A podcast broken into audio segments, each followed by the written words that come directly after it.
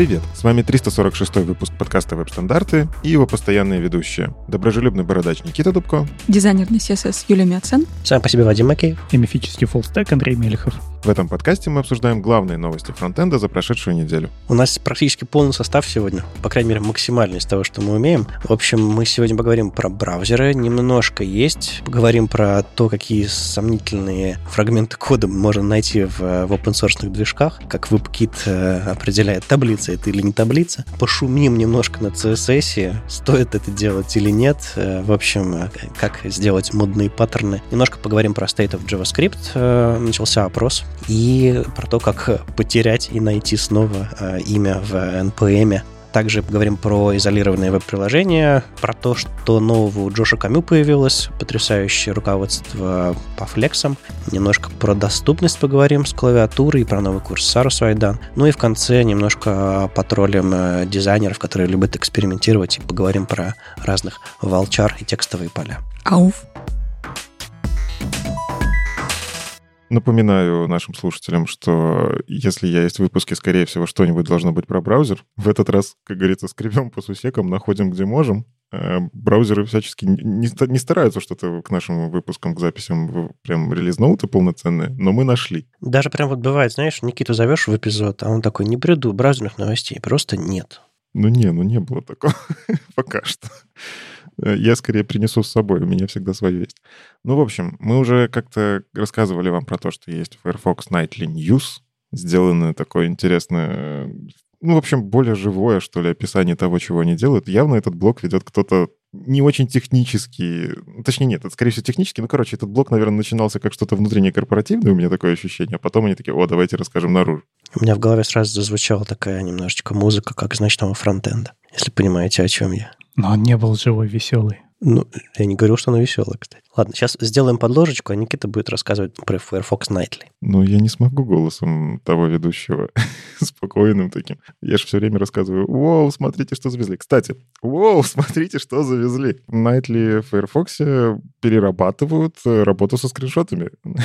вот. Мы тут э, перед записью пытались, пытались выяснить, э, есть там они, нету и... Есть, есть. В Firefox совершенно шикарная система скриншотов. Не нужно в DevTools заходить, просто правой кнопкой тег скриншот, и вы сразу можете поохотиться а, за дом-нодами. То есть вы наводите на какую-нибудь картинку, часть, шапку, футер, там, сайдбар, и она подсвечивается, и именно эта часть скриншотится. То есть я же сто раз говорю, что Firefox лучше браузера, а вы не верите? Наверное, есть причины. Про них мы, кстати, позже поговорим. Но а, я, я искренне пропустил эту фичу. То есть я ровно поэтому, наверное, Chrome DevTools вот для скриншотов исключительно их использовал. Как-то у меня уже там удобно, привычно. Но да, прикольно, что оказывается в Firefox давно.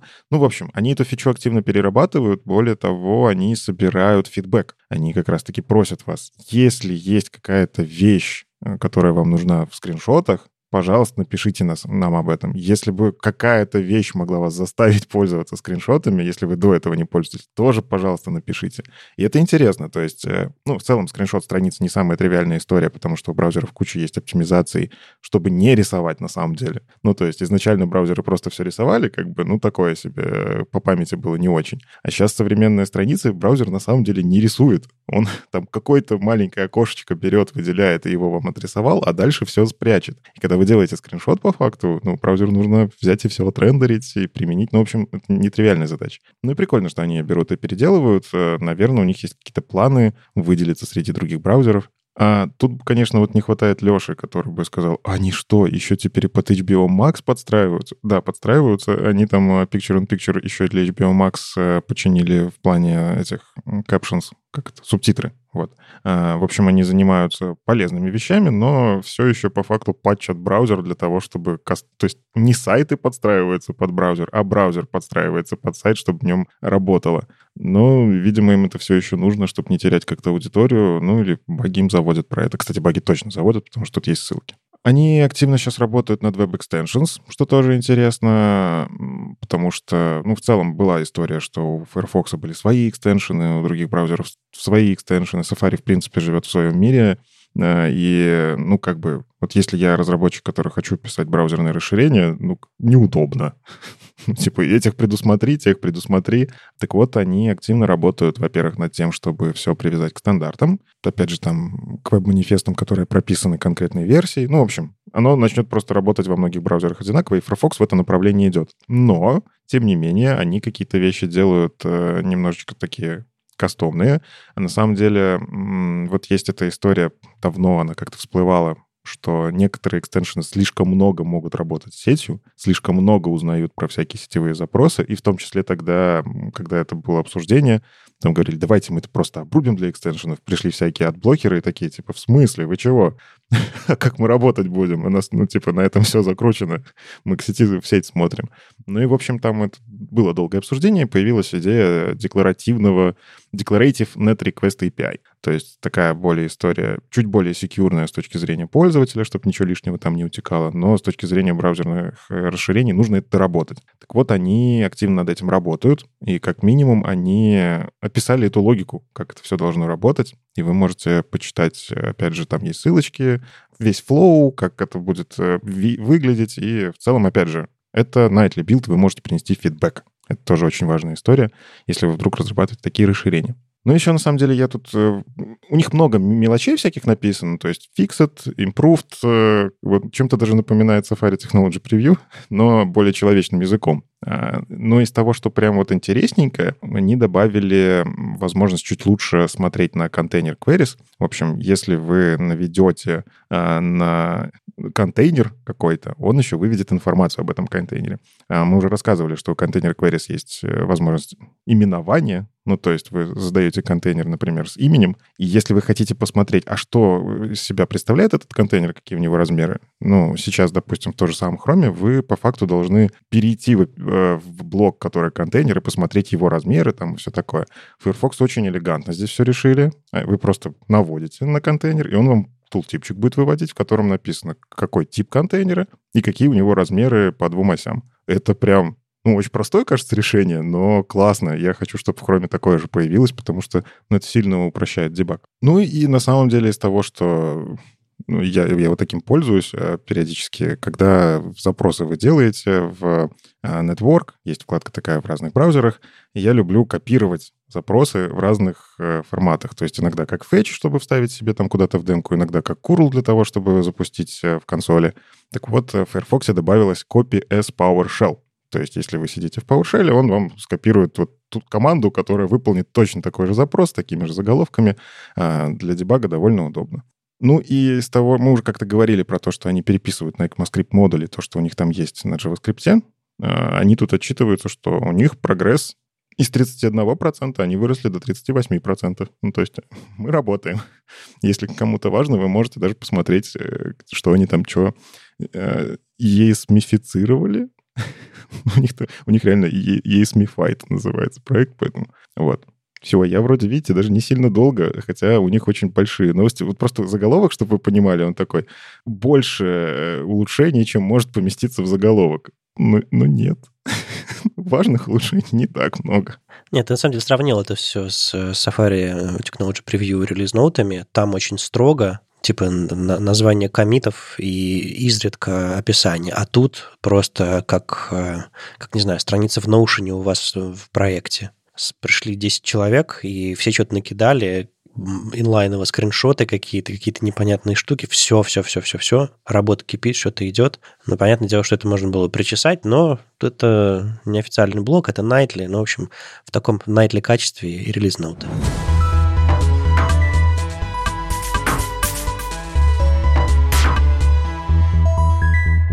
Тут Кити Жирадель написала в Твиттере очень интересный тред про любимый кусочек кода в WebKit. И я, конечно, поразился. Ну, то есть я представлял, что в браузерах много всякого забавного мусора, но что это связано еще с таблицами, я удивился. А, в общем, какая история? Когда мы все были очень маленькими, а некоторых из наших слушателей еще, наверное, не было, а для раскладки интерфейсов в вебе использовали таблицы.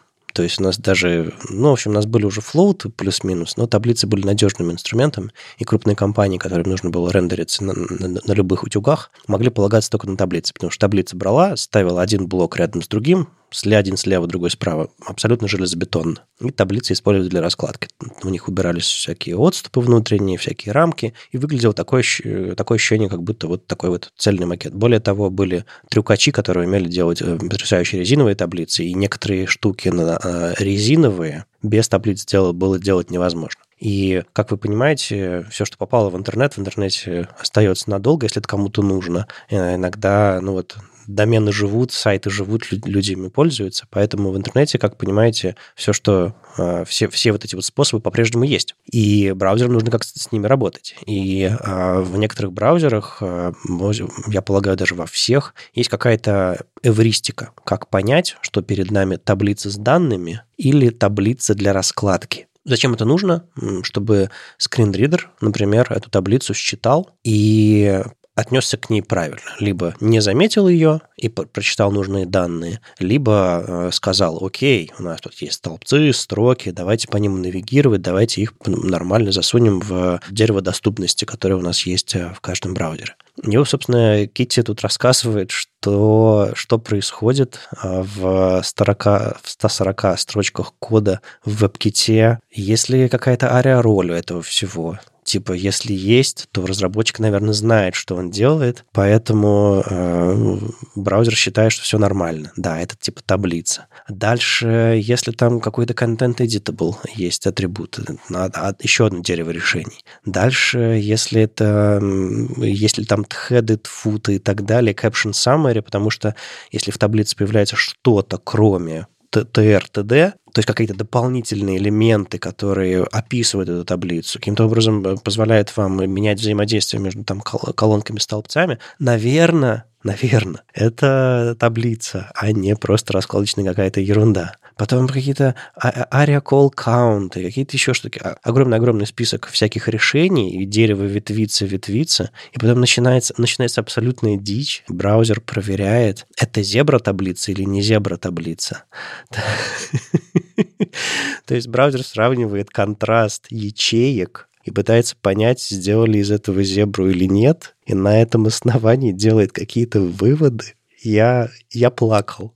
Я, я понимаю, что это очень специфический юмор, но я, я шел сквозь, сквозь трет, и у меня по лицу катились слезы. На самом деле, это благодаря тому, что WebKit теперь лежит на гитхабе, и причем они мигрировали очень хитро, что история сохранилась. Можно увидеть, что этот метод появился аж 12 лет назад, 26 октября 2010 года. И, видимо, в тот момент, ну, Тут, кстати, можно же откатить на комит еще раньше. Я уже не буду этим заниматься. Но это максимально старая история, которую периодически попатчивают. Ну, то есть тут добавляются какие-то вот 6 лет назад, 5 лет назад. А зач- зачем патчить? Это же идеальное решение. -то. Что может не работать в этом подходе? Я не понимаю.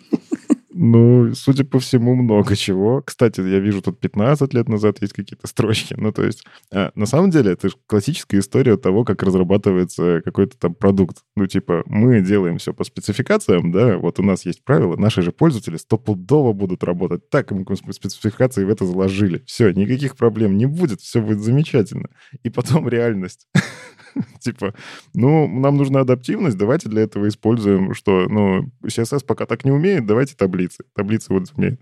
И понеслась. И сидят разработчики такие, ну, в смысле? Мы тут под таблицы все сделали офигенно. У нас тут, ну, на самом деле, в WebKit, ну, я помню, таблицы как раз-таки когда-то, как таблицы, работали лучше, чем в других браузерах. Ну, я помню вот историю, что в Firefox были баги, а вот э, в WebKit было, было все ок. Но Сейчас мы столкнулись с тем, что таблицы как раз-таки в Safari самые багованные. Возможно, из-за этого куска кода Потому что а понять вообще, таблица это или не таблица, как это обрабатывать. Я, я искренне сочувствую вот этим инженерам, которым нужно вот это все. Им еще нужно, во-первых, понять, баг это или не баг. Нужно ли это обрабатывать. Как сделать, чтобы скринридер с этим работал. Как там часы Apple Watch тоже правильно таблицы обрабатывали. И вот начинается целая история. У меня сейчас в голове по кругу крутится этот ТикТок, в котором э, пользователь засовывает э, разные формы кубики в коробочку через одно отверстие и через одно и то же отверстие, в которое все помещается. И как бы у, автора этого теста очень, очень много эмоций на лице, как вот типичный разработчик такой. Но, но, но нет, нет, подожди, может быть,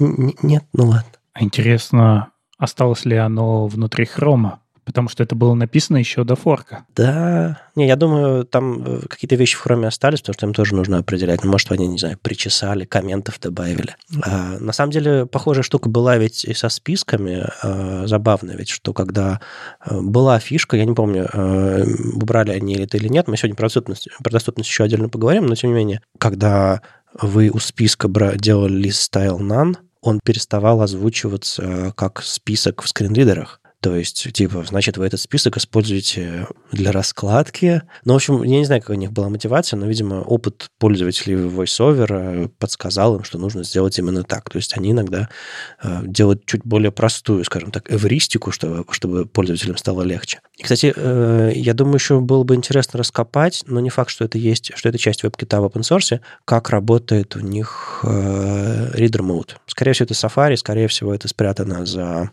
в другом репозитории внутреннем.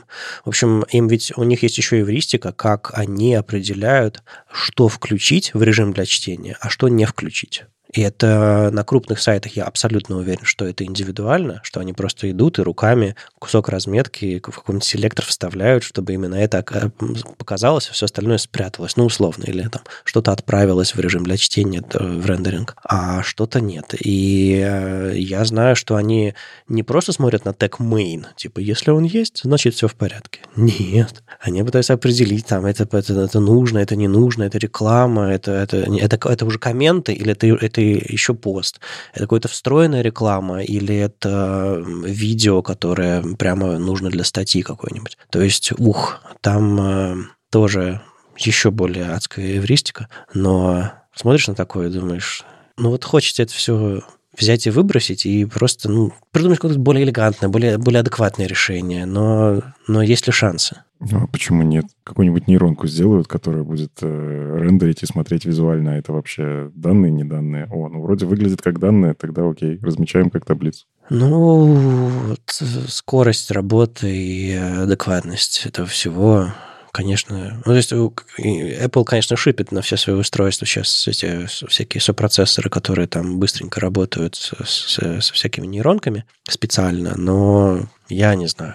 Ради этого кочегарить какую-то модель, которая... Ну, наверное, наверное. И зато можно выбросить очень красивые 140 строк кода а, оставить их для истории просто, просто как анекдот.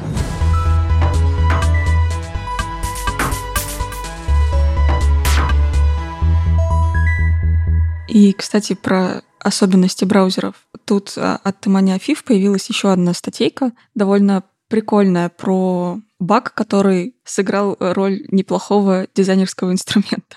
Я думаю, все, все вы знаете, что сейчас довольно популярно делать э, шумок на страничках, особенно если это еще поверх какого-нибудь градиента красивого, вообще текстурочку кинуть, да? Да, да, да. И все, собственно, сейчас э, ходят и думают, как бы это сделать так, чтобы оно было, ну, и производительное, и красивое, и, собственно, с разным шумком можно было поработать. И есть один такой вариант. В некоторых браузерах а, есть особенности рендеринга градиентов конических, когда там слишком много а, вот этих вот секций. То есть, если они совсем малюсенькие, меньше пикселя, они начинают, начинают рендериться немножко странненько.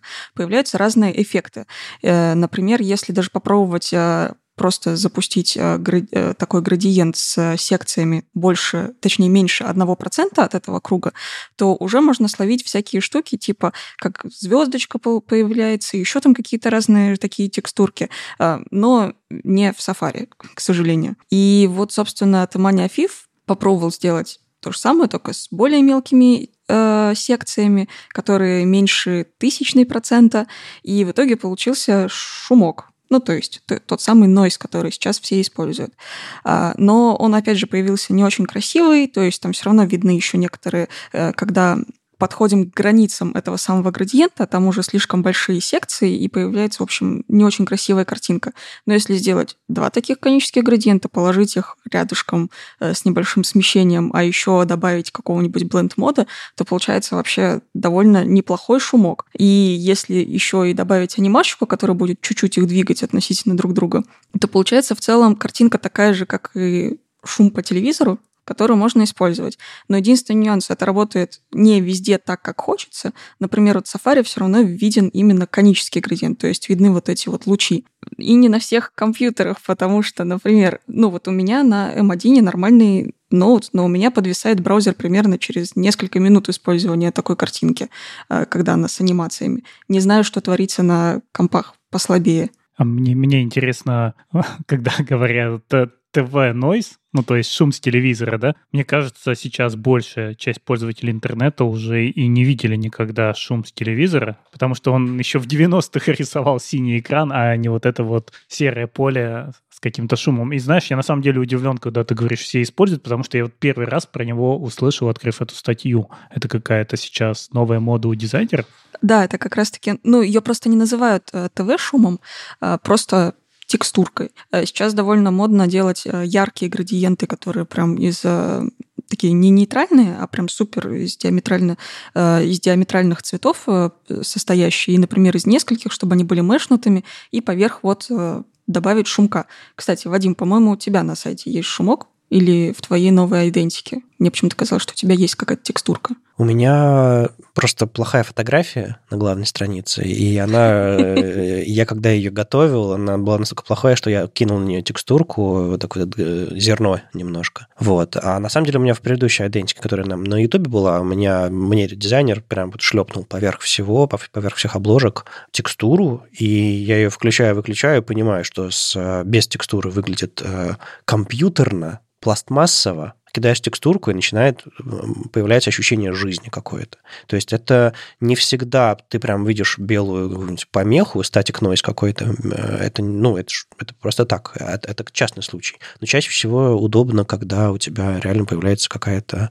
Когда твоя компьютерная графика начинает быть похожа на мир вокруг на что-то более фотографическое. Да, и сразу эти сайтики хочется потрогать. Да. На самом деле очень прикольно. Вот я тоже, как Андрей, такой, я почему это ТВ-шум? Потому что этот же шум — это радиоволны. Ну, типа, у тебя просто перестает идти правильный сигнал, и он ловит всякую фигню, поэтому рисует вот такое. А, ну, а мы действительно в интернете, у нас же просто черный экран, если что, включается. Но а, при этом в англоязычной литературе это уже давно называется шум по Гауссу. Ну, то есть э, у нас как раз-таки... Ну, потому что по факту там гауссовское распределение и все такое, но, типа, вот забавно, что в русскоязычной литературе это часто действительно звучит как ТВ-шум.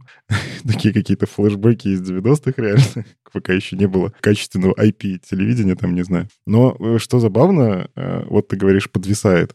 Это же действительно дико непроизводительное решение. То есть он вначале говорит, прикольно было бы сделать какие-то такие вещи производительные, и дает пример, где, ну, я в браузере Arc, но это по факту Chrome же, да, Chromium под капотом, он ну, точно так же у меня вообще-то... У меня страница сначала очень долго грузилась. Черт с ним там запустить демку.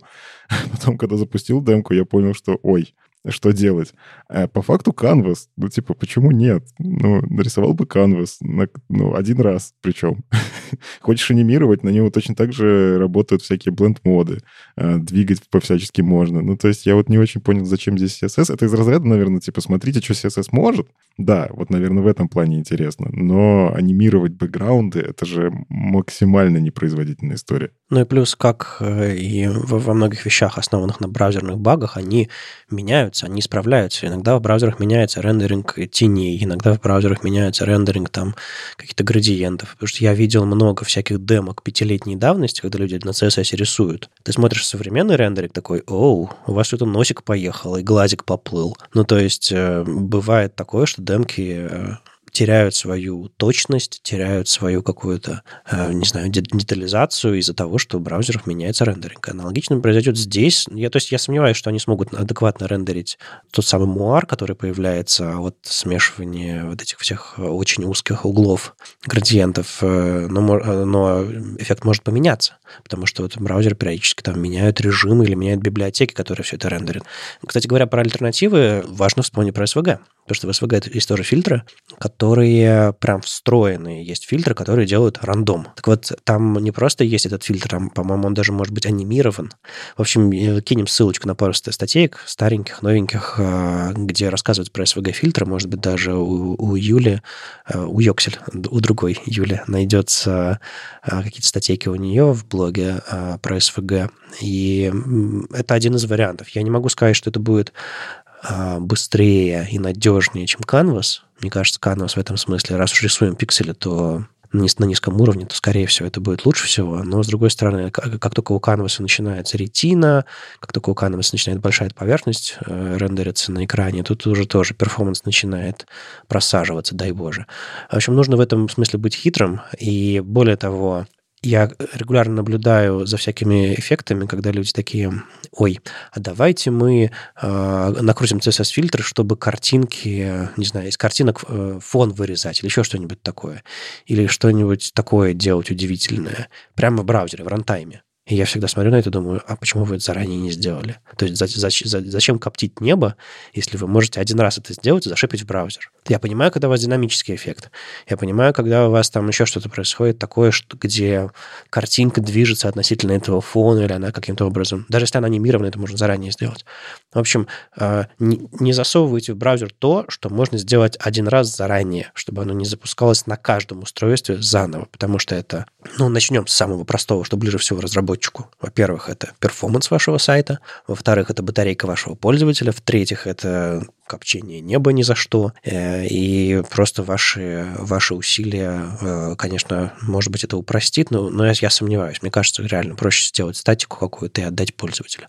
Так что этот шум и этот эффект, это все классно, но давайте подумаем, всерьез ли это нужно даже для специ... Вот, вот все, вспомнил. Был у дизайн-просмотра сайт, а, какого-то там, не знаю, 18 19 может быть, 20 даже года а, с, с программой а, участников, там еще что-то такое, на конференция была, то ли в Питере, то ли в Москве. И я помню, что там по, по всему сайту был этот шум анимированный.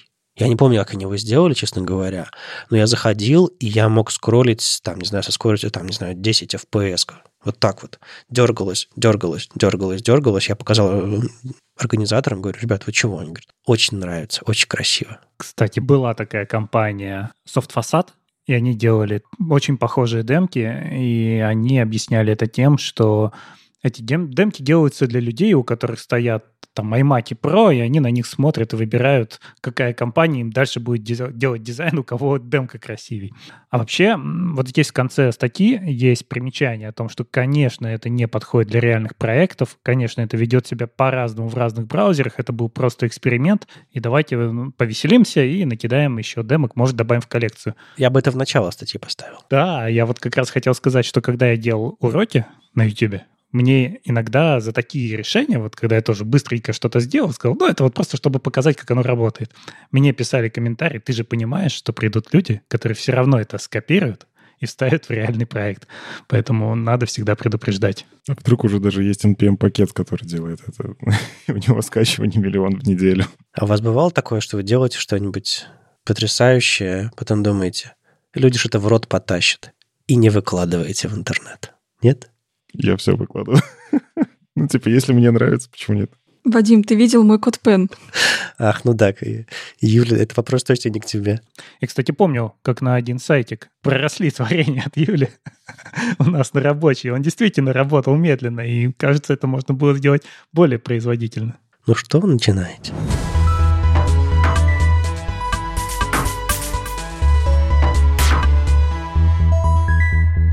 Давайте поговорим немножечко про JavaScript, а то все, про CSS да про CSS. Я, я не верю, что я сейчас это сказал, но все-таки исторический момент.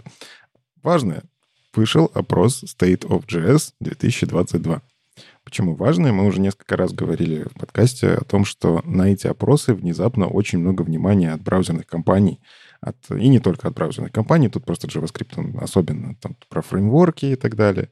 А, но если говорить State of CSS, на них прям опираются для того, чтобы понять, а что вообще в браузере пофиксить, какие направления выбрать на следующий год. И ну, для меня это было открытием, потому что ну, когда-то State of CSS был такой, ну, игрушка какая-то.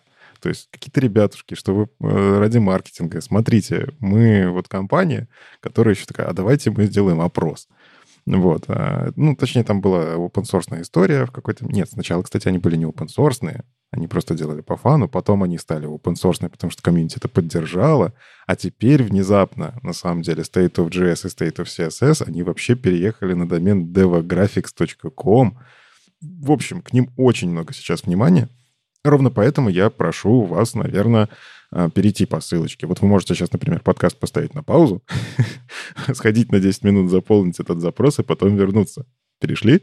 А я уже сделал, а я уже заранее, я вчера еще посидел, э, немножечко похрустел мозгами, когда они спрашивали, что я знаю, чего я не знаю, потому что я JS меньше пишу, ну, в смысле, не так увлечен, как CSS, там, HTML, доступностью и всем остальным, но было интересно. Ну вот, кстати, не знаю, по поводу интересно, стоит в CSS мне сильно интереснее. Ну прям вот там какие-то нюансики, они действительно спрашивают какие-то вещи про применение, в общем, практическое, а здесь такой опросник, типа, а назовите все инструменты, которыми вы пользовались. А, из полезного, наверное, лично для меня это можно сделать заявку, а что в JavaScript внедрить, Типа там есть, выберите три пункта, которые у вас больше всего в JavaScript болят, и выберите три пункта, которые вы хотели, чтобы добавилось. Ну и, наверное, это как-то повлияет. Ну, то есть посмотрят на это. Ага, все хотят, не знаю, декораторы, давайте внедрим декораторы, сфокусируемся на этом. Хотя многие вещи, которые там описаны, на самом деле уже давно в разработке, некоторые даже включены как-то в браузерах там за флагами, но тем не менее. У меня, кстати, если что, по-моему, 97%, 34 из 35 я один единственный фреймворк не, не знал, не слышал никогда. И, э, вот. Но благодаря подкасту всякую ерунду, которую... Ну, нет, ну, в смысле, всякие инструменты, которые мне просто никогда не нужны были, я, я их все равно слышал, и это, типа, считается, что я знаю. Ну, у меня где-то 83, но тоже исключительно благодаря подкасту, не потому что я все это каждый день, э, всякие там прокси и генераторы руками трогаю. А может быть, связана вот интересность CSS с тем, что у JS и так есть простой и понятный механизм того, как он развивается. Мы можем прийти там уже где-то на GitHub пообсуждать, добавить какие-то свои предложения, а у CSS этого нет. И получается, для CSS-сообщества такие опросы, они действительно важнее. Ну, возможно. Знаешь, мне кажется, здесь история еще в том, а, что JavaScript — это как императивный язык программирования, в котором все четенько, понятненько, а, и что мы можем просто с ним сделать, сделать какие-то абстракции, ну и мы приходим к библиотекам. То есть какое-то творчество, layout, сложности, адаптивности и так далее. Там у нас модули появилось. Окей, мы с модулями немножко пострадали, но в целом это достаточно такая топорная технология. Ну, то есть там мало творчества, а если мы говорим про фреймворки, то тут просто надо выбрать, что ты хочешь использовать. Там для тестирования, окей, у тебя 15 библиотек, у каждой свои плюсы. Ну, по факту, вот, ну, для меня разработка на JS выглядит так. А CSS одинаковых решений, ну, я не видел. Ну, то есть это каждый раз какое-то творчество, каждый раз там про какую-то... Изоли... Как изолировать стили, как э, сделать вот это, как нарисовать э, э шум, э, который... шум Гаусса, но ТВ-шум его называют. Ну и вот всякие такие вещи. Э, мне кажется, ровно поэтому в CSS сильно больше вопросов, и таких они более творческих, что ли. Ну, мне кажется, если поставить перед собой задачу сделать опрос поострее, поинтереснее, ее можно выполнить. Внутри JS-сообщества тоже много конфликтов, много разных э, взглядов, и там и перформанс, и э, там платформа или абстракции и так далее, и так далее. То есть можно было бы, э, но авторы пошли по более простому пути, просто опросили сообщество. Я думаю, что при желании можно было бы сделать иначе. Ну, мне, кстати, что понравилось в этом вопросе, по крайней мере, пару лет назад, когда я проходил, было так, что у тебя тупо зафиксированы все варианты, и ты не можешь добавить свой собственный вариант. А в этот раз они под каждым вопросом оставили поле с комментарием, которое я, естественно, все проигнорировал, потому что, ну, серьезно, столько вопросов, если я уже начну отвечать, так это надо отвечать на все, а у меня двух дней свободных нету, но, э, но в целом, если вдруг вам прям есть что сказать, какой-то библиотеки нет, которую там они указали, или еще какого-то подхода нет, ну, короче, если вы хотите что-то за пределами этого стандартного выбора, вы можете это написать, и, возможно, в следующем году это появится в этом опросе. Более того, это теперь не просто опция для свободного ответа, а, потому что это, в принципе, фишка была раньше, а, когда вас, вам предлагали выбор, а если чего-то нет, вы дописывали. Таким, таким образом, многие вещи, скажем так, community-driven, которые еще, еще не слышны, или это неофициальные крупные компании, появляются на следующий год, допустим, в этих вопросах. Они в этом году, насколько я понимаю, я, я Сашу Грифа читаю, добавили к каждому вопросу поле с комментом. То есть вы можете что-то написать по поводу этого вопроса, что типа вопрос нерелевантный, или плохо сформулирован, или классный вопрос, давайте таких больше, или еще что-то. Ну, то есть там есть теперь комменты, которые вместе с вашим опросом будут отправлены, и, по-моему, а, они будут еще, они не будут отображаться по умолчанию, но, по-моему, где-то будет какой-то какой-то вариант интерфейса, где они выводятся. Понятное дело, после фильтрации. То есть есть и сам опрос, и есть мета-опрос про этот опрос. Ну, что-то типа того. А потом будет статья, анализирующая комментарии к тому, как составлен опрос. Э, но почему бы и нет, на самом деле, учитывая, что все-таки такое интересное явление современности а, и внезапно выстрелившие, внезапно действительно ну, по всему миру знают про этот опросник. Поэтому, да, вы в этом тоже можете поучаствовать. Например, указать, какие подкасты вы слушаете.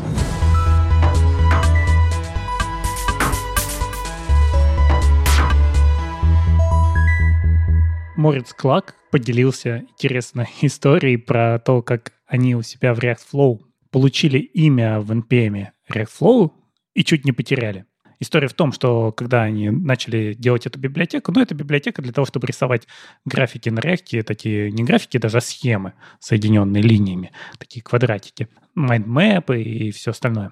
Ну, в общем, когда они стали ее делать, оказалось, что имя React Flow занято, они взяли React Flow Renderer, выпускались, выпускались, дошли до 11 версии, решили попробовать переименоваться, нашли библиотеку React Flow, написали ее владельцу, ну, там, npm view, React Flow, npm user. Появился email, они написали, и через два часа владелец такой отвечает, да, конечно, я уже вам передал права. Все равно он там один раз выложил чуть ли не 8 лет назад бетку, а 6 лет назад он выложил одну бетку и с тех пор ничего не, не трогал. Ему это было не нужно. Отдал, все кажется классно.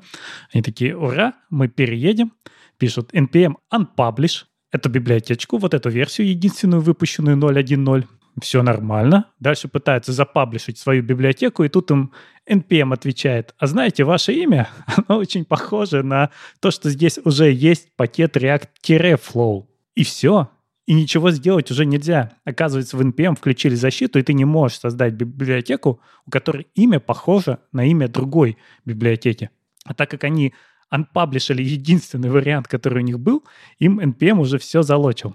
На самом деле, помните вот эти все истории, когда NPM запретил unpublish, но мы можем распаблишить пакет полностью, если у него очень мало пользователей, по-моему, там меньше 300 скачек за неделю было, и нет зависимости и в других пакетах на ваш пакет. Тогда его можно анпаблишить. Ну и вот здесь что было делать? Они уже списались с NPM, рассказали, те сказали, ну ладно, восстановили вот эту вот версию 0.1.0, и тогда они смогли залить 11 версию своего пакета вот под новым именем. И вывод здесь какой, что support у NPM классный, Потому что мы слышали много историй, да, вот про support, например, разных крупных компаний, когда им пишешь, пишешь, пишешь, и ничего не происходит. А здесь очень быстро все разрешилось. NPM сказал, ладно, мы вам разрешаем, накатили эту версию, которая была удалена, и дальше они смогли выкатиться. Ну и не анпаблишите последнюю версию вашего пакета, если у вас ничего не залито, потому что вы можете потерять здесь имя. Вот, кстати, интересная история про обратную совместимость. Ну вот правда же. А с точки зрения того, как развивается там, допустим, веб, веб-стандарты и так далее, нужно предусмотреть всяческие штуки, чтобы ничего не сломалось, когда ты добавляешь новое, да? А здесь в NPM по факту добавили историю про то, что для защиты мы не будем создавать пакеты, которые там отличаются буквально одним символом, ну, там, э, опять же, можно посмотреть, у них это в правилах есть, это можно найти. Просто ты пока с этим не столкнешься, ты вряд ли э, будешь про это знать. Ну, потому что все правила читать, come on, зачем? Я же все и так понимаю. Я, я же инженер, у меня образование есть. И в итоге получается реально интересная история. Они сделали изменения ломающие для того, чтобы по факту не сломать все существующее. Оставили, ну, типа то, что уже конфликтовало, ну ладно, люди же этим пользуются. Но как только ты делаешь rollback, как только ты меняешь, оп, новые правила применяются. И это очень интересная история. Ну, типа, а как к такому быть готовым? Ну, по факту же никак. Ну, только если ты на это наткнулся, прочитал эту статью, будешь про это помнить. Да, у вас может быть ситуация, что у вас есть давно-давно сделанная библиотечка с красивым именем, и вы решили на ее основе развить что-то новое. Берете вашу библиотеку, сносите эту версию, которую никто никогда не видел, и оказывается, что все, вы не можете выкатиться под этим именем. И тебе ничего не подскажет в момент распаблиша, что это может произойти. А самое грустное, что таким образом можно же атаки на пакеты делать. Ну, допустим, есть каких-то два пакета, которых имена вот похожи, и один из них все-таки популярный. Ты каким-то образом ну, ломаешь то, что ты хоть... Ну, короче, ты берешь, делаешь unpublish популярного пакета. И, и ты потом, ну, все, ты сломал им все. Сейчас выяснилось, что NPM здесь, если что, как раз-таки э, разрешит... А, Unpublish не будет работать, если мало пользователей? Нет, нет, нет, да. Это же у нас как раз вот была эта история, я забыл, с каким пакетом-то все носились, которые распаблишили. LeftPad, что ли? LeftPad, да, вот после него запретили распаблишивать любой популярный пакет. Есть правило, что если на твой пакет есть зависимости из других пакетов, или у него очень много скачиваний, ты все его уже никаким образом снести с NPM не сможешь. Эта версия не удалится, она останется навсегда. А, ну тогда не так страшно. Ну, тогда вот произошло то, что сломалось пол интернета, когда LeftPad распубликовали.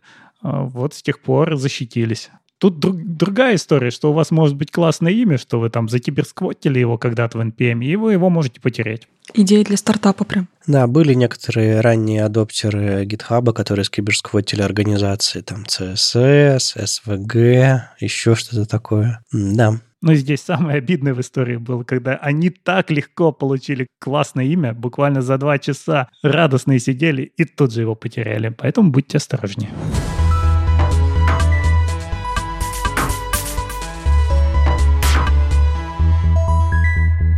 Тут я э, ворвусь в область, в которой я не очень разбираюсь, но у нас тут подкаст, все свои. Кто это услышит, правда? В общем, есть э, такой интересный explainer, называется Isolated Web Apps.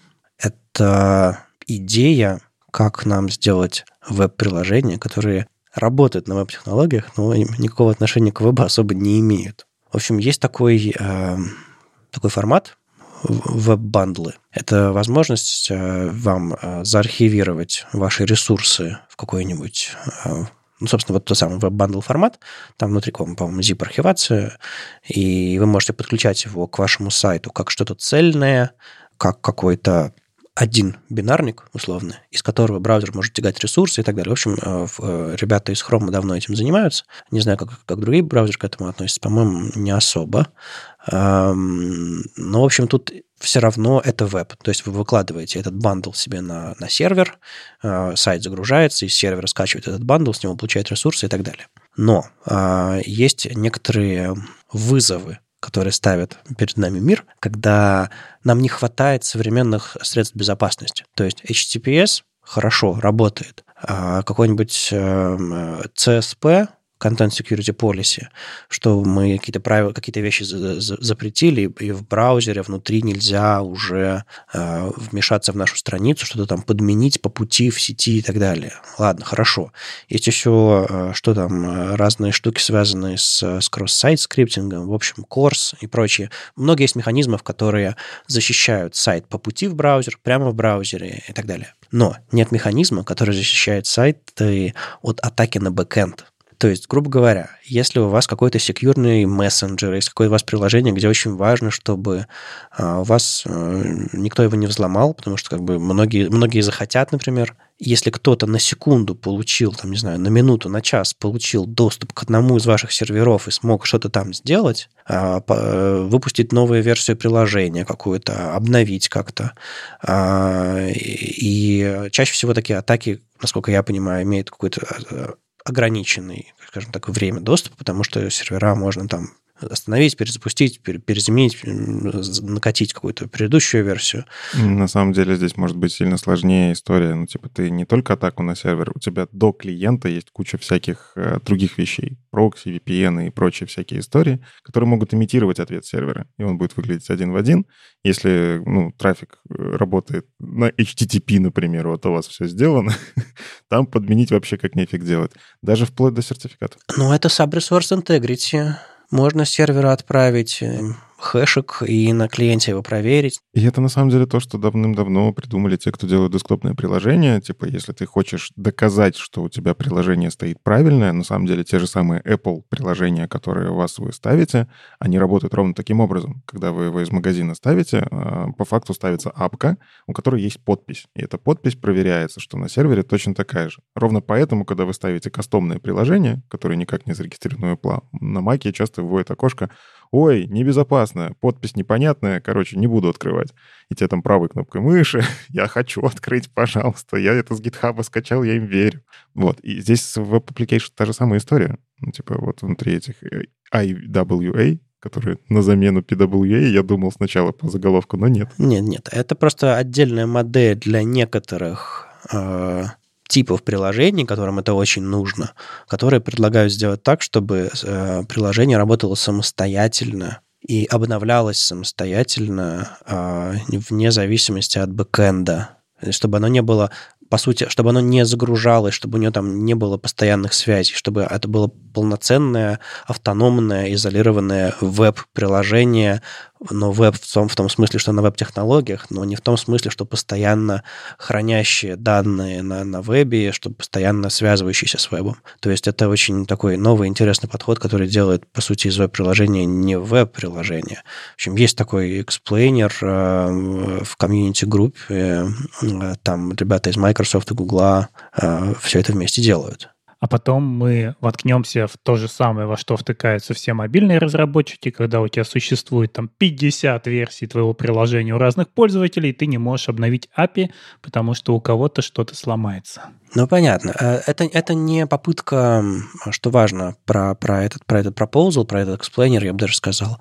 Это еще не, выплат, не proposal как таковой. А, важно, что, во-первых, уже есть множество попыток э, сделать это так или иначе они цитируют э, там всякие Chrome апы, а они цитируют опыт э, Firefox OS, об этом чуть дальше. Они цитируют опыт э, браузерных, браузерных расширений, которые ставятся в браузер и чекают периодически ваше какое-то текущее открытое приложение, что оно на самом деле правильное. То есть они не, не доверяют бэкэнду, потому что что-то могло произойти э, на бэкэнде или по пути сюда. Там всякие мини-апы, WebOS, LG и майкрософтовские это приложения, этот UWP. В общем, уже есть какое-то количество реализаций, но у них у всех нет единого фундамента, и они, кажется, этот единый фундамент предлагают. Плюс а, это, они тоже об этом говорят, что это один из вариантов того, как можно шипить приложение, если вам очень важно иметь абсолютный, ну не абсолютный, скажем так, абсолютно не бывает, но еще более серьезный уровень безопасности. Потому что, повторюсь, те, те э, средства доставки веба, которые очень сильно все прям подтянули, все как бы абсолютно не, не, мышь не проберется, э, этого все равно недостаточно, потому что есть вот, условно, мы закрыли э, три стены э, в нашем доме, но есть четвертая, бэкэнд. Вот это, кстати, очень интересная мысль, потому что обычно все-таки мы думаем с точки зрения того, что не доверяй клиенту. Никакой санитайзинг на клиенте неправильный, валидации на, на клиенте делать нет смысла. Ну, то есть ну, окей, вы можете попробовать сделать, но все равно на сервере, пожалуйста, еще раз перепроверьте, потому что, ну, вы контролируете код, который выполняется у вас на сервере хоть как-то, а на клиенте вообще не контролируете. А здесь мысль совсем по-другому. Типа, есть клиенты, которым важно, чтобы, во-первых, в принципе доступа в интернет не было. Типа, я хочу пользоваться приложением, но мне не нужна сеть это офлайн приложение. А во-вторых, вот эта история, что а бэкэнд-то можно подменить. Это, мне кажется, такие современные реалии, потому что раньше с этим мы не сильно заморачивались, а сейчас это довольно частая история, частые атаки, причем достаточно громкие каких-то приложений, которые стоят у миллионов людей. Знаешь, это не история клиент-сервер, а это история распределенных peer-to-peer систем. Они, они равнозначны. У тебя и бэкэнд должен быть защищен, и клиент должен быть защищен, и они работают в данном случае абсолютно независимо. Но что интересно, а, как бы эту же идею действительно пробовали тут помимо Firefox, про который мы, наверное, еще поговорим, э, и точно такую же историю я слышал от Microsoft, когда они на вебе писали а, ну, короче, они делали там интерфейсы, в том числе Windows, и они пытались в эти приложения, но в какой-то момент от этого отказались. Ну, потому что на тот момент секьюрность клиента, она тоже под вопросом. Ну, условно, мы имеем браузер, у которого все еще есть известные баги в какой-то там мере, хотя в последние годы вот как раз браузеры очень активно работают над тем, чтобы любые такие уязвимости фиксить максимально, потому что ну, чувствуют, видимо, в этом месте ответственность.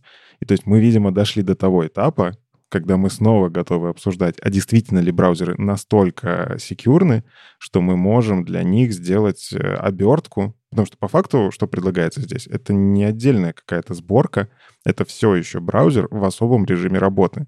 У него он открывает по факту URL соответствующей схемой, это, ну, я почему с PWA это сравниваю, потому что PWA по факту точно так же. Это отдельный режим работы браузера, там все равно запускается, если, если вы там на Chrome запускаете, это запускается Chrome э, под капотом, который запускает под отдельным там процессиком ваш этот PWA-приложение. Тут будет та же самая история, то есть мы действительно начинаем доверять браузерам настолько, верим, что там security багов настолько мало, что мы можем себе позволить делать безопасные клиентские приложения без работы с бэкэндом.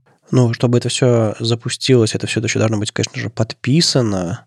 Еще непонятно, кем подписано. А, то ли единым App Store, то ли операционной системой, то ли... Ну, в общем, это тоже отдельный вопрос, который, собственно, и поднимает э, Бен Фрэнсис. А, он тут пришел в ишью к этому эксплейнеру. Говорит, я тут над Firefox OS работал много лет, я знаю, как там дела были. Вот вам ссылочка на, на пост, где я все объясняю более подробно. А тут краткая версия. И он говорит, что на самом деле, когда мы что-то подобное делали в Firefox, мы тоже сделали отдельный формат Moz Apps, они тоже были офлайновые, они были, они были зипованные, они тоже были автономными. Но мы это сделали почему? Потому что когда мы их разрабатывали, у нас не было сервис-воркеров, и у нас единственный способ работать с офлайном был AppCache, который был чудовищный, неправильный, и, слава богу, его, в общем, выпилили с тех пор. То есть у нас не было нормального офлайна. А что такое офлайн хороший тогда, в годы Firefox OS? Ну, это все в zip-файл. А, плюс у нас еще а, не было понятной модели доступа к аппаратным возможностям. То есть им тогда для у меня валяется телефончик на Firefox OS, а так вот э, там весь интерфейс, все приложения, это работает прямо на телефоне, им интернет не нужен, они могут обновляться через App Store и так далее. Так вот, а, им нужен доступ, не знаю, к фонарику, к камере, просто к экрану, каким-то к Bluetooth, к наушникам, еще к чему-то. Все эти аппаратные доступы тогда тоже не были особо выяснены. И, по сути, э, они еще до фугу, еще до дерзких попыток хрома все это стандартизировать, они тогда уже давали доступ к вашему веб- веб-коду через всякие мазиловские придуманные API к, к этому. Естественно, это все нужно было контейнить на уровне платформы, не, не давать доступ в интернет и прочее. А, именно поэтому они эти бандлы делали. Но с тех пор многие из этих вещей решились. И прямо сейчас делать бандлы это, ну, не дел... это значит просто использовать э, веб-технологии для нативных приложений. Это, не... это уже не веб, это теряет множество преимуществ веба.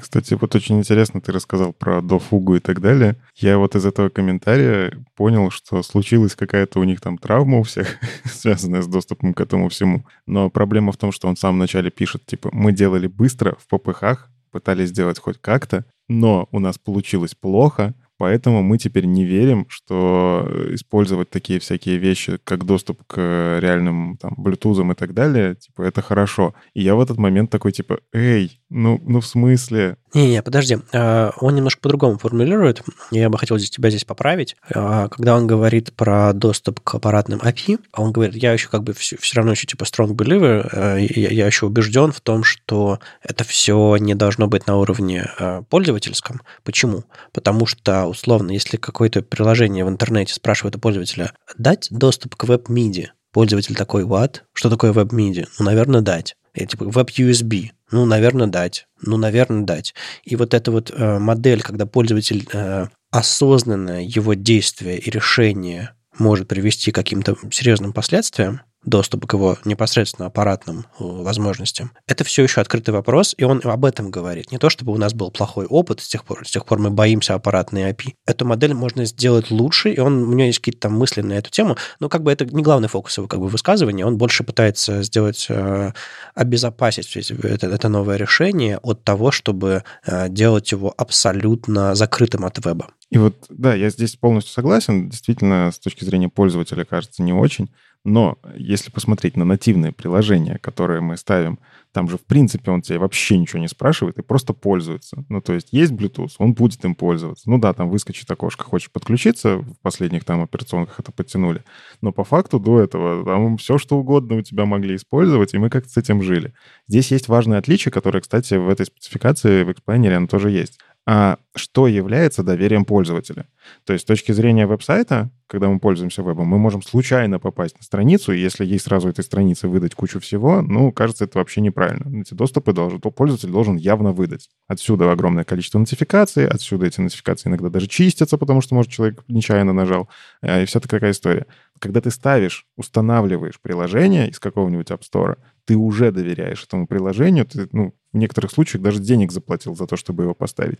Поэтому по умолчанию, кажется, для вот этих изолированных web application ов можно давать больше доступов, и ничего не спрашивать, потому что пользователь уже установил, он сделал такой intent to, э, короче, верит он этому приложению. И вот здесь бы очень хотелось, чтобы Firefox в этом во всем поучаствовал.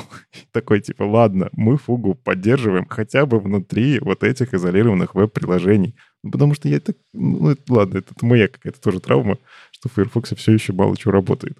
Но для этого должно быть доверие к тому стору, где лежат приложения, потому что сравнить, ну, есть вот хромовские расширения, да, где было очень много нехороших случаев, и есть э, Apple расширения для браузера, где просто ничего нет, но зато они безопасные. И да, мы доверяем Apple Store, но мы хотим, чтобы у нас было разнообразие, как в хромовском. А если мы говорим о вебе, то мы вообще хотим, чтобы все это было распределенно, и приложения могли скачивать с любого стора, не с контролируемого какой-то одной компании. И тогда вопрос, если я захожу в какой-то отдельный стор, где лежит это новое веб-приложение, как я могу ему доверять, что он все это проверил и что никак это по мне не ударит? А вот хороший вопрос. Ну, это на самом деле изолированные веб-приложения идут против идей веба. Ну, там вплоть до того, что описано, что ссылки должны обрабатываться по-другому, deep link и по-другому, потому что, ну, типа, это не PWA, где вы просто можете перейти куда угодно. Это изолированное веб-приложение. Там нет ссылочности как таковой, по факту, внутри только если. И сама по себе история, что ты скачиваешь откуда-то, то есть ты не сайт открываешь по урлу, который у тебя всегда актуальный, а ты скачиваешь вот зафиксированный bundle, котором вот все лежит как есть, с багами всеми, которые разработчики допустили. Если хочешь обновить, тебе нужно какой-то сертификат того, что обновление действительно тоже с того же разработчика.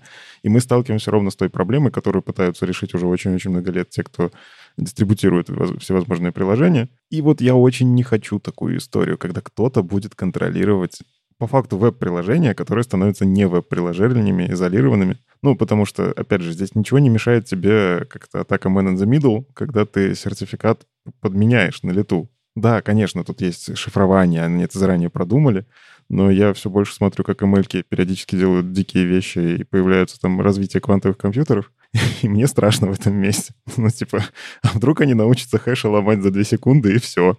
Если докажут, что P равно NP, то можно будет все выбрасывать.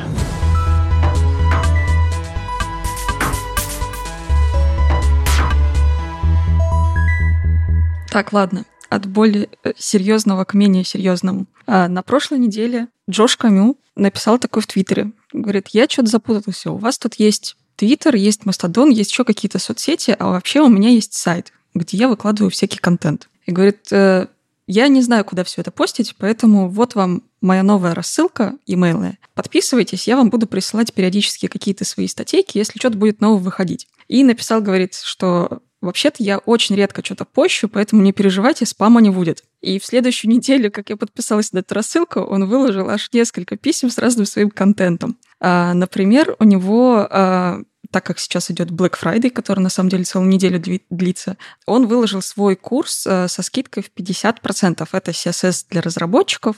Там все весело, в его привычной манере рассказано, как вообще пользоваться CSS, что это такое и всякие разные полезные штуки. Не просто CSS для разработчиков, CSS для JS-разработчиков. Для JS-разработчиков, которые не знают, как работает CSS, боятся его, там, не знаю, не понимают, читают это дичью и предпочитают э, пользоваться Tailwind, я не знаю. Ну, в общем, для тех, кто э, хотел бы разобраться в том, как этот дурацкий декларативный язык работает. Да, и он еще э, такими прям большими буквами пишет, что я вам докажу, что CSS — это весело. Ну и как, получается? Вроде да. А потом он выложил довольно прикольную видяшку, э, совсем коротенькую. Судя по всему, это действительно сникпик с э, этого курса. Он там пояснил за отступы у картинок. Я думаю, все когда-нибудь вставляли просто имидж на страничку в HTML, и потом смотрели, что там какие-то отступы появляются снизу. И он тоже говорит, что все время просто называл их э, магическими отступами, а потом решил все-таки разобраться, а что это такое и как с этим быть. И покопавшись, он понял, что, собственно, дело в том, что картинки и текст появились с самого начала, когда у нас появился веб, потому что это были статейки. И к картинкам относились примерно так же, как и к тексту. То есть это такой же элемент, как и текст. То есть э, у текста у нас есть что? Есть э, глиф, у которого есть выносные элементы сверху и снизу, а есть базовая линия. И вот картинка, она как бы встает на эту базовую линию, и из-за того, что у нее нет этих выносных элементов, ну, то есть представьте, что картинка — это буква О или А, ну, то есть э, та, у которой нету снизу ничего. И вот это вот снизу отступ, который появляется в картинке, это на самом деле просто зарезервированное место под э, выносные элементы, типа как у буквы P, допустим. Вот все. вот и все расследование. Вот э, интересно при этом, почему нету отступа сверху, потому что логично, что есть всякие я забыла, как эти всякие черточки называются. Умляуты. Умляуты, да. А, и есть, ну, в общем, много всего разного у шрифтов есть. Почему всего остального нету, а отступ снизу есть. Это довольно интересная загадка, но оно есть, и если сделать, собственно, у этого блока дисплей-блок или обернуть его в какую-нибудь флексовую обертку или еще что-нибудь, оно, естественно, пропадет, потому что оно больше не текст, как будто бы. Но если по дефолту размещать картинку, то у нее есть вот такие отступы под выносные элементы. Вот ты сейчас сказал дисплей-блок картинки задать. А какие вы еще способы знаете, э, чтобы это убрать? Какие вы использовали? То есть дисплей-блок понятно, то есть, но тогда у картинки рядом текст с ней будет идти внизу. А еще какие варианты есть? Background image. Background image. А в первые годы интернета после картинки ставили тег BR, э, ну, понятное дело, что после нее тоже все переносилось на следующую строку, но я знаю, что в админках часто после AMG ставили тег BR, и это убирало этот нижний отступ. Соответственно, можно было поставить несколько картинок друг под другом, и между ними не было бы отступа снизу. То есть картинка BR, картинка BR. Был такой трюк. Еще был трюк, по-моему, Vertical uh, Align, топ или еще что-то такое. Короче, можно было с вертикальным выравниванием сделать так, чтобы uh, оно не было не бейзлайн, а у контейнера, а топ, и тогда этот отступ тоже исчезал. В общем, были разные трюки, но самое адекватное это сделать с картинки дисплей-блок. Более того, я даже вижу всякие ресеты современные, ведь в этом месте нужно кавычки воздушные сделать, а, которые такие, ну, вообще-то картинка должна быть блочной, поэтому AMG а, и все такое. Ну, вариант. Звучит все это, конечно, как конический градиент для нойза. Ну да. Я, кстати, успел погуглить, как называются умляуты. Это диакритические знаки. Да, точно. Спасибо. Есть, есть трюк. Э, вы просто говорите верхние и нижние выносные элементы. А как они называются, черт с ними. Ну, главное, что все поняли, о чем мы. Да, да, да. Да. И, собственно, помимо этой видяшки, Джош выложил еще одну статейку. Как-то его понятие «я выкладываю контент слишком редко, чтобы вы успели подустать» не бьется с моим представлением о том же самом. А, в общем, как минимум три статьи за неделю. И статейка — это большой гайд по флексбоксам. Немножко похоже на то, что CSS Tricks периодически делает, но здесь более человечно, как мне кажется, и более последовательно, что ли, потому что это все-таки больше как статья, нежели чем как энциклопедия, как э, CSS Tricks делает. И здесь очень классные интерактивные примеры, где можно прям пошевелить элементики, понажимать всякие кнопочки. И мне нравится, там очень много примеров с едой, типа у тебя есть шашлычок, нужно по нему подвигать э, еду и всякие такие штуки. На самом деле этот пример с шашлычком, он же шикарный. Ну, то есть я очень долго пытался понять, как объяснять начинающим разработчикам, вот типа, почему Flex работает вот так. Ну, то есть есть вот две оси, и ты начинаешь пытаться сказать, ну вот, ну потому что. В итоге рано или поздно ты скажешь, ну потому что. Ну вот нет там свойства justify self, потому что. Вот. А он берет и объясняет что если у вас, допустим, есть шашлычок, кебабчик, да, ну, он причем кебаб, он даже расшифровку дает. Вы не можете просто так вот мяско на, на этой шпажке подвигать туда-сюда, вверх-вниз. Ну, то есть шпажка, если горизонтальная, да? А, но потом он еще это, шпажки для коктейлей использует. В общем, я думаю, мы вас заинтересовали. Простите, если кто-то сейчас был голоден.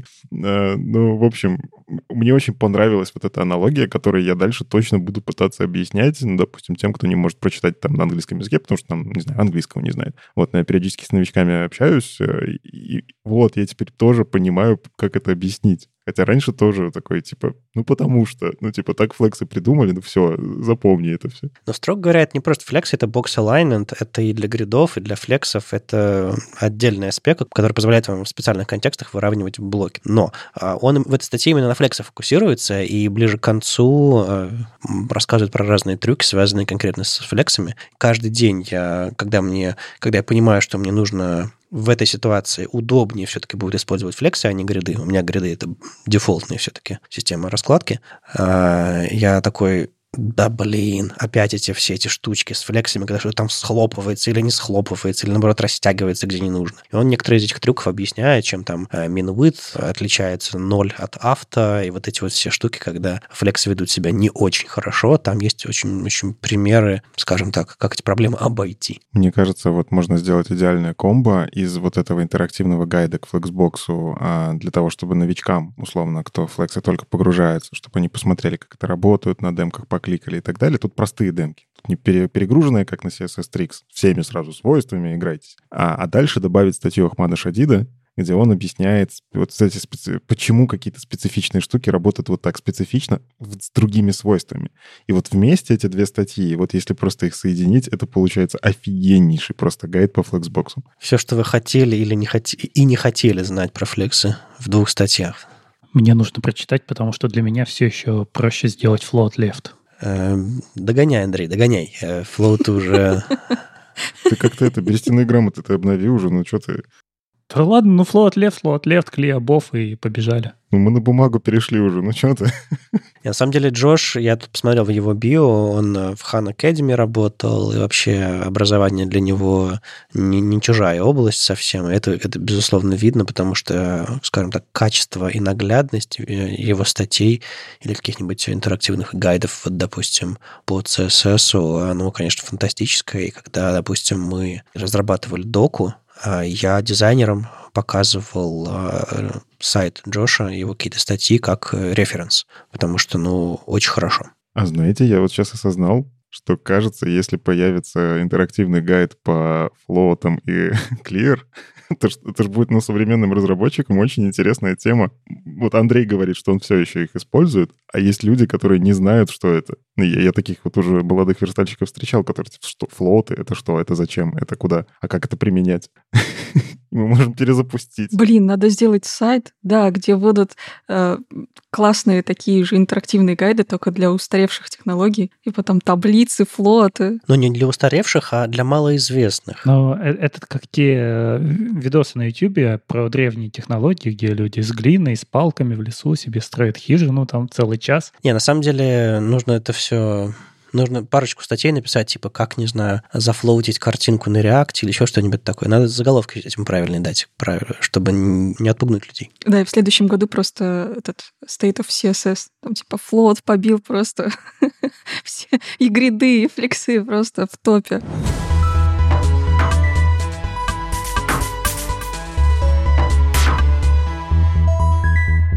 Ну, к слову про курсы, этот э, курс Джоша Камю про CSS для JS-разработчиков э, не единственный из того, что тут новенько всплыло. Ну, кстати, курс-то не новый, просто скидка хорошая. А, и сейчас э, Сара Свайдан писала все лето э, курс «Практическая доступность», и, в общем, тоже выпустил, по-моему, до 10 декабря там какая-то хорошая скидка.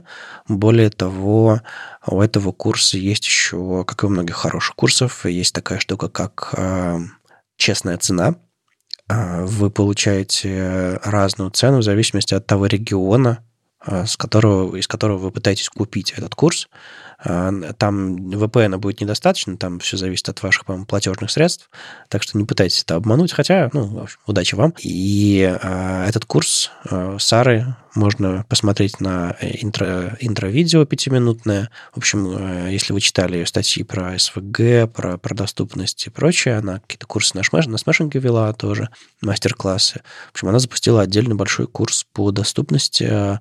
Заходите, если вам интересно, пишите вашим работодателям, если они могут, э, если, опять же, есть интерес у компании или просто они э, заботятся о вашем развитии.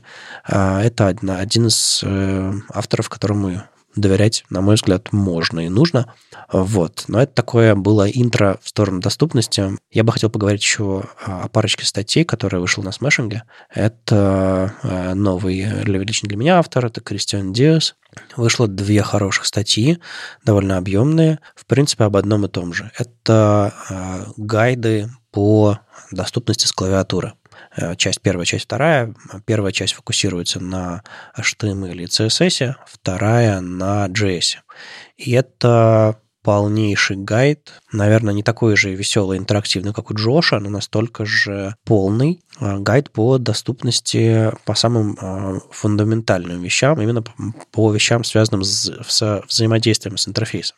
То есть рассказано, что такое, как люди пользуются с клавиатуры вашими интерфейсами, там Tab, Shift, Tab и прочие всякие горячие клавиши, какие элементы интерактивные, какие не интерактивные, а, каким образом можно делать какие-то элементы интерактивными, где это стоит делать, где это не стоит делать, всякие инерты, таб-индексы, и индикаторы фокуса, а, разные а, селекторы с этим связаны. В общем, очень-очень-очень подробно. Я сейчас говорю про первую статью. Плюс начинают рассматриваться некоторые паттерны, как сделать аккордеон, как управлять фокусом, как а, всячески можно сделать дополнительные удобные возможности на вашем сайте, типа skip to main content и, и прочее. В общем, очень длинная, подробная статья, рассматривающая самые основы. И как в случае с с курсом Джоша по флексам, если вам всегда хотелось разобраться и понять, почему флексы себя так ведут, мне кажется, это прям очень хорошее интро для тех, кто, в принципе, работает с веб-интерфейсами.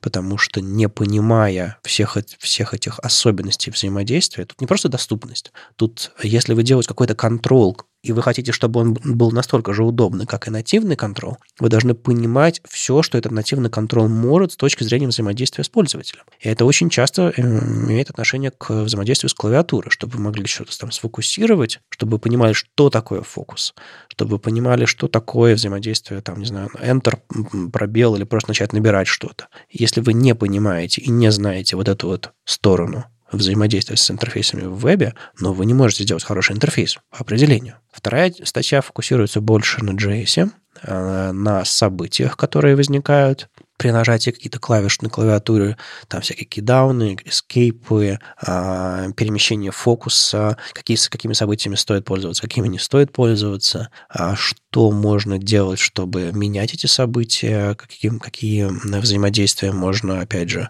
на основе этого делать. Там есть пример с, с табами, а, интересный пример, где, опять же, не очень очевидная модель взаимодействия с табами из спецификации в 3 одной из примерами Э, реализация здесь приведена, я ее использовал на парочке сайтов. Там, где у вас табы э, не просто интерактивные кнопки друг за другом, а там интерактивные кнопки, по которым можно перемещаться стрелками, а фокус э, с клавиатуры уходит уже в контент с этой кнопки. В общем, интересная модель, посмотрите. Э, это не просто там парочка радиокнопок на CSS, которая переключает весело вам э, табы. Это э, доступная реализация, которая будет понятна людям, которые не видят ваш интерфейс, например. Мне, кстати, чем вот понравились эти статьи, что он проносит, ну, не, не самым очевидным, наверное, образом все-таки, но он проносит э, хорошую мысль о том, что в первой статье, если смотреть HTML и CSS, мысль такая, браузерные дефолты, они хорошо работают, потому что инженеры браузеров, они заранее позаботились там о какой-то accessibility, и если мы говорим про кнопку, кнопка уже доступна из коробки, если, ну, типа, просто на нее нажать. Ссылка тоже уже доступна из коробки, если вы... Короче, если вы все делаете по спеке, как это задумывалось изначально, все нормально. Понятно, если дивы, все ломается.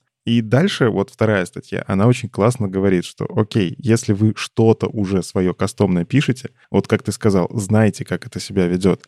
То есть если вы что-то отменяете, разберитесь, что конкретно вы отменили, JavaScript или CSS. Опять же, там, убираете outline, замените outline на что-то другое. Отменяете автоматический клик там по ссылке, замените на то, что произошло бы, если бы пользователь кликнул. И здесь мы сталкиваемся с тем, что ну, не все готовы сидеть и разбираться, как браузер детально всякие штуки выполняют. И снова возвращаемся к идее, что лучше верстайте просто нативными элементами, тогда, кажется, будет хорошо. Ну, не до конца. Чем дальше к, к концу первой статьи, чем э, тем более во второй статье, он говорит о том, что да, у нас есть встроенный атрибут inert, но он пока еще не везде работает.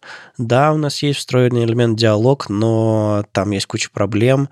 А, возможно, его взгляд на, на элемент диалог, кстати, устарел, потому что его реализацию обновляли в браузерах недавно, что в Safari обновили, что, что в Chrome, что в Firefox, насколько я понимаю, там какие-то были движения в эту сторону. Вот, так что ни одна статья не не идеальна и не полна на 100%. У него во второй статье по JS там есть некоторые, может быть, пара ошибок в, в JS, насколько, которые я заметил. Ну, надо, надо об этом написать в комментах. Может быть, редакции написать письмо отдельное. А, по-моему, у них там исходников на GitHub нет у, у Smashing. А, вот. Так что он смотрит на веб-платформу не как на черно-белое что-то. Типа, разметка классно, JS осторожно. Да, он пытается сделать CSS, CSS-only решение в самом начале, там на, для, для аккордеона, на, на, на, на э, summary details, но дальше практически сразу переходит на JS, чтобы делать качественно, а не просто используя встроенные платформенные примитивы, потому что у них тоже бывают недостатки. Ну вот и, кстати, это вторая хорошая мысль, которая здесь проскальзывает. Типа, для того, чтобы сделать терпимо, HTML и CSS на самом деле достаточно. Если вы умеете верстать, более-менее большинство вещей будут работать. С современными э, диалогами там, и атрибутами и в современных браузерах, которые это поддержали, все же будет лучше, чем без этого. Но если вы хотите прям качественную доступность, тут пока что без JavaScript, и мне кажется, никогда без этого не обойтись, потому что в любом случае там, тултипчики, попапчики вы контролируете JavaScript,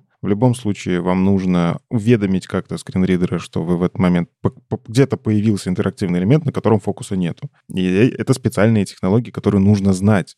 Поэтому, если вы уже хотите делать качественно, ну, просто я слышал, опять же, мнение такое, которое просто верстайте хорошо, и у вас доступность будет нормальная. Она будет терпимая. Если вы хотите прям очень хорошо сделать, нужно знать JavaScript, нужно знать, как работать с атрибутами, нужно знать, как работает ARIA. Ну да, вы получите 80% своей доступности э, просто хорошей разметкой и пониманием того, как, как и где вы пишете CSS.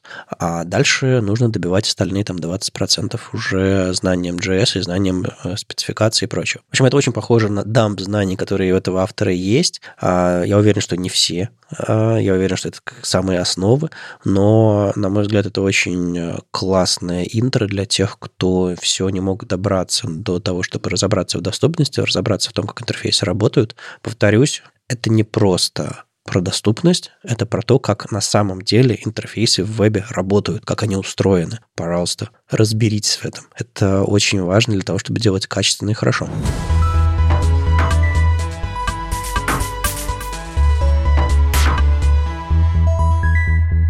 Тут недавно Вадим скинул видяшку и сказал, Юля, кажется, тебе это понравится. Я не ошибся? Не ошибся. Очень понравилось. Почему-то мимо меня вообще прошли все видео Хейдена Пикеринга.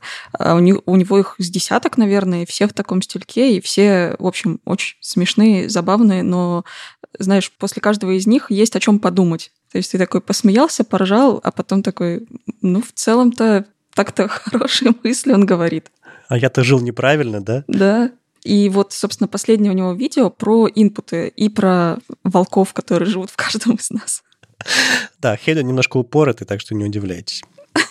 Да, там очень много обсценной лексики, очень много веселых штук, волков, э, мемов, но в целом контент очень классный, интересный. И очень, главное, короткие видяшки у него совсем. В последнем видео про инпуты он поднимает такую тему, что глобально это все не совсем про инпут, он говорит, а скорее вот про тех самых двух волков, которые есть каждому из нас. Один из них это нормальный человеческий пользователь, который пользуется интернетом как э, для своих каких-то нужд, там, не знаю, зайти в интернет-магазин что-нибудь купить или там почитать статейку. А второй волк — это вот тот самый дизайнер, который живет в нас, который пытается каждый раз что-то переизобрести, э, перепридумать, привычные нам вещи по-новому. И иногда вот эти вот э, поиски чего-нибудь нового приводят нас э, к тому, что появляются инпуты, которые на самом деле не инпуты, а он их называет либо инпутами, либо онпутами, э, потому что в какой-то момент дизайнеры начали убирать потихоньку вот эти бордеры, которые есть у инпутов, и у нас осталась только одна полосочка, а потом у нас появились не плейсхолдеры, а плейсхолдера лейблы, и, в общем, все так сильно смешалось, и в итоге мы остались непонятно с чем. А, то есть все наши эксперименты привели нас к тому, что у нас есть какой-то какая-то смесь ужа с ежом, и не то чтобы это уже контрол. Мне больше всего понравилось вот это вот, он просто в середине, ну там, ближе к началу видео, бросает. Что хотел сказать этим дизайнер? У вас есть 30 секунд, чтобы подумать. И просто посреди экрана линия. Я такой, типа, а что происходит? что он от меня хочет? Я смотрю на эту линию, не могу понять, а он потом, а вы знали, что это онпут? ну, в смысле, это input, куда нужно что-то ввести. И вот меня этот момент немножечко порвал прям, но вот он действительно подловил. Да, и он показывает много примеров, как это смотрится. А если их два в форме таких вот красавчиков, что с этим делать? Ну, непонятно же не совсем очевидно для пользователей. И что дальше? Я должен что-то сделать, я не должен. А может, это просто полосочки для красоты? Для любой хорошей темы в подкасте нужно, чтобы кто-то защитил э, сторону, с которой, ну, противоположную сторону, чтобы сбалансировать немножко. И мы до, до записи обсуждали, кто же сегодня будет адвокатом дьявола. Мы редко так делаем. Я пошутил, что Никита, но Никита должен на стороне Юли. Давайте я сыграю в, в адвоката дьявола. Не-не-не, я, мне кажется, я вполне себе на этой стороне, потому что я это дизайнеров, да, защищу. А, ну ты, ты, ты ж... Э, у меня, у меня своя гипотеза есть, потом я попробую ее сначала озвучить. Давным-давно а, формы были на бумаге. И до сих пор мы периодически заполняем документы, к сожалению, а, которые в PDF, даже если а, там все равно бумажный какой-то вариант. И там место, куда нужно что-то вписать, это подчеркивание на основе которого, то есть это такая базовая линия, на основе которого ты что-то рукописно вписываешь. И в принципе есть такая метафора, линия, на которой что-то нужно написать. Но в вебе это абсолютная дичь. Так что я, я даже с задачей адвоката дьявола не справился, извините. Я скорее даже э, хочу защитить не конкретно вот этот вот подход, а скорее вообще идею перепридумывания привычных каких-то вещей, потому что ну, все, что мы имеем, оно как-то появилось а мир-то поменялся уже с того момента, когда появились там инпуты, например, или кнопки, или еще что вообще что угодно в целом. Мы уже как-то переросли все это, мы уже живем там, когда у нас есть э, всякие нейротехнологии, у нас роботы ходят по улицам, и вот это все. И хочется же тоже немножечко как-то в будущее пойти и попробовать новые интерфейсы, новые какие-то контролы, новые подходы, новые дизайны. А единственный минус это то, что оно так сильно широко разошлось и разошлось из эксперимента.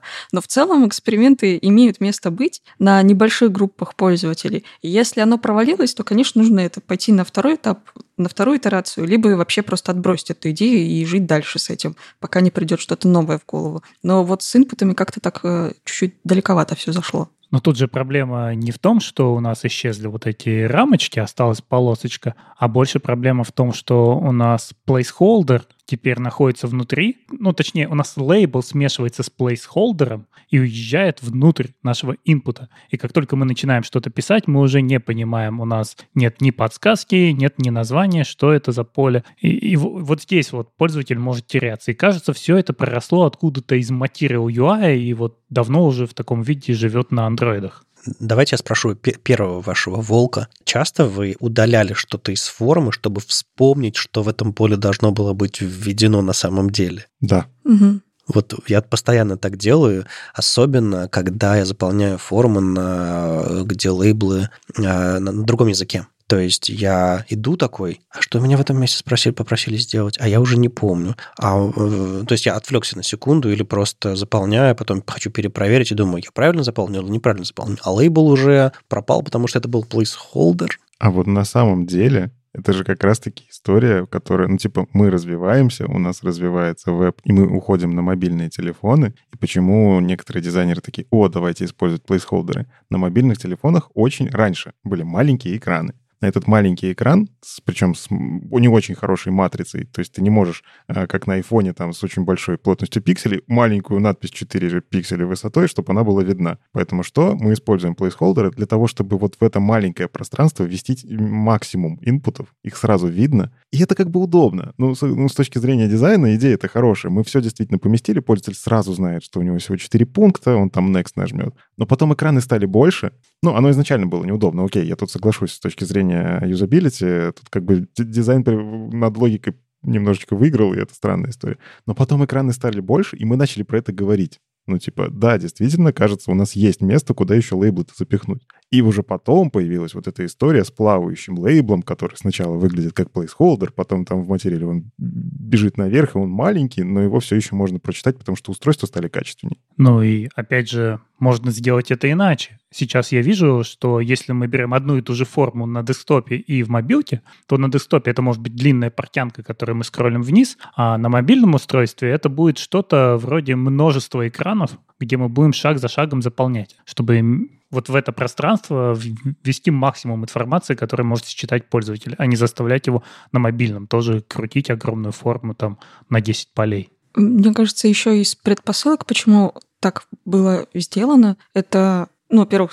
очень популярным стало действительно после материала, а материал это как бы гугловская компания, которые делают свои интерфейсы, и им нужно протаскивать брендинг везде, и даже если что-то сделано на материале, оно тоже должно быть немножечко брендировано под э, гугловые технологии, про то, что люди используют материал, и как это сделать, кроме как там цвет, шрифт, которые тоже можно поменять, ну, в целом добавить какого-то особенного, уникального стилька для контролов. Ну вот добавили. В целом теперь, когда ты смотришь на такие инпуты, ты сразу думаешь, о, это сто процентов люди используют материал, потому что, ну, они как-то застолбили за собой такой ход, и это, считайте, такой элемент брендинга. Но мне кажется, в каких-то местах вот эта вот полоска, которая 30 секунд я на нее смотрел и не мог понять, что за она, но я не мог понять, что за она ровно потому, что эта полоска была посреди черного экрана, без контекста. Если посмотреть какие-то вещи, ну вот как Вадим сказал, были бланки. Я в свое время просто верстал там заявление в университет.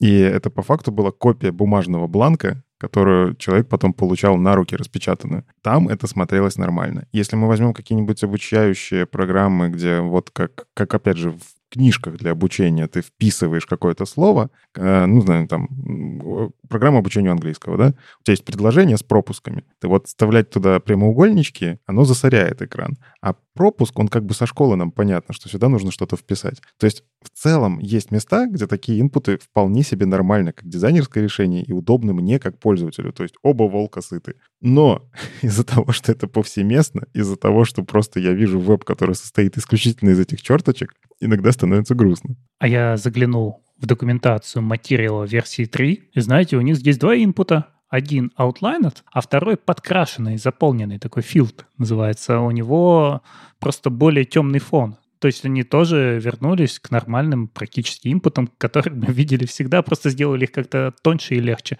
но уже не просто подчеркивание. Они, видимо, поняли, что они с э, инпутами пошли не в ту сторону, но решили поэкспериментировать с другими контролами, и теперь у них там кнопки, например, есть, э, и, и другие типа кнопочные контролы, супер скругленные, по которым тоже а что это?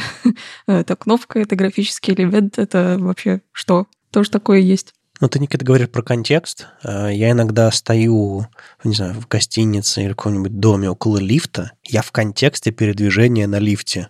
Я смотрю на эту чертову панель и ищу глазами, что из этих пупырышек кнопка. Иногда абсолютно непонятно. Иногда, не знаю, стрелочки затерты. Иногда я просто... Иногда иногда это просто темно там внутри. И я такой стою и думаю, кто из вас отвезет меня вниз? И я в контексте, но просто секунды, которые я трачу на принятие решения, Э, мешают мне сделать мою задачу быстрее. То есть тут дело не всегда, не всегда в том, что пользователь не поймет и уйдет или не выполнит задачу. А дело в том, что пользователь не сможет выполнить задачу быстро. То есть он будет тыкать сюда, поле, да нет, не поле, поле, нет, а, вот это поле. И если, грубо говоря, передо мной будет уродливая красная пупыристая такая кнопка лифта, вызова лифта, я предпочту ее всегда какой-нибудь дизайнерский, где-нибудь стрелочка направлена в какую-то непонятную сторону, если вообще стрелочка, которая, не знаю, 10 лет назад уже стерлась. Иногда нужно думать о том, как ваш дизайн будет использоваться со временем. Надписи стираются. Ладно, это физический мир. В вебе надписи, слава богу, не стираются. Но иногда нужно думать про скорость реакции на это все насколько быстро пользователь врубится, что эта форма заполнит, потому что у каждого пользователя в голове на, на вашей странице тикает маленький таймер. А сколько он готов на этой странице находиться и сколько он готов потратить на решение вашей задачи. Потому что если у него этот таймер закончится, а он не успеет заполнить вашу форму, он подумает, я проголодался, или я передумал покупать эту штуковину. Делайте ваши поля, кнопки и подчеркивайте ваши чертовы ссылки социопаты. Я видел футболку с такой надписью, и мне кажется, нужно такое напечатать тоже. Знаешь, я все-таки здесь с тобой немножечко не соглашусь. Есть сайты, на которых замедлять заполнение формы, наоборот, полезно, потому что люди хотят долго заполнять эту форму, потому что я плачу, черт побери, очень много денег, я могу себе позволить в этом магазине каждый инпут заполнять максимально внимательно. Это вот э, э, особенности психологии. Ну, типа, когда ты говоришь быстро решить задачу, я с тобой абсолютно согласен. Если мне нужен какой-то инструмент, который меня ускоряет как разработчика, я хочу, чтобы этот инструмент работал максимально быстро в том числе. И там мне ну, важно, чтобы input был понятен, чтобы ссылки были понятны. Но если меня сейчас, типа, не знаю, сайт покупки квартиры, ну, например, я не буду быстро решать эту задачу. Я не хочу быстренько тап-тап-тап, купить, купить, купить. Я хочу повыбирать, я хочу поскролить Ну, это важно. Э, Мне кажется, сделать непонятные формы на сайте с недвижимостью вряд ли поможет тебе, э, добавит осознанности. Лучше несколько экранов отдельных сделать, чем усложнять формы. Но да, это, это отдельная тема, и у нас тут есть дизайнер, пусть вот дизайнеры этим занимаются. Просто иногда, эти, э, иногда разработчики принимают эти решения. Выбирают UI-ную библиотеку какую-нибудь, еще что-то такое. Или выбирают тип UI-ного контрола, когда дизайна нет, но сделай что-нибудь. И вот в этих местах э, даже разработчикам полезно понимать, что не нужно быть социопатом, нужно думать про пользователей, прежде всего про их задачи, а уже потом про красоту. Ну, знаешь, Вадим, вот в моем опыте мы обычно возвращали дизайнерам формы со словами «А где же здесь будут ошибки?» И нам так, а что-то мы про ошибки-то и не подумали. Ну, давайте вы справа какие-нибудь маленькие такие штучки сделайте, выпадающие, вот и они так подсветят, что здесь не так. Нам не нужны пользователи, которые ошибаются. Ну да, вы что, вы не можете заполнить форму без, без ошибок, что ли, и код написать без ошибок? Там, кстати, концовка видео-то шикарная, когда он пытается ввести имя из двух букв, а ему пишут слишком короткое имя. Да-да-да, еще одна проблема. Собственно, поэтому я хочу очень сильно, прям это реклама не проплаченная, просто действительно очень хороший контент. Очень хочу порекомендовать э, каналчик э, в, в Телеграме Adobe UX.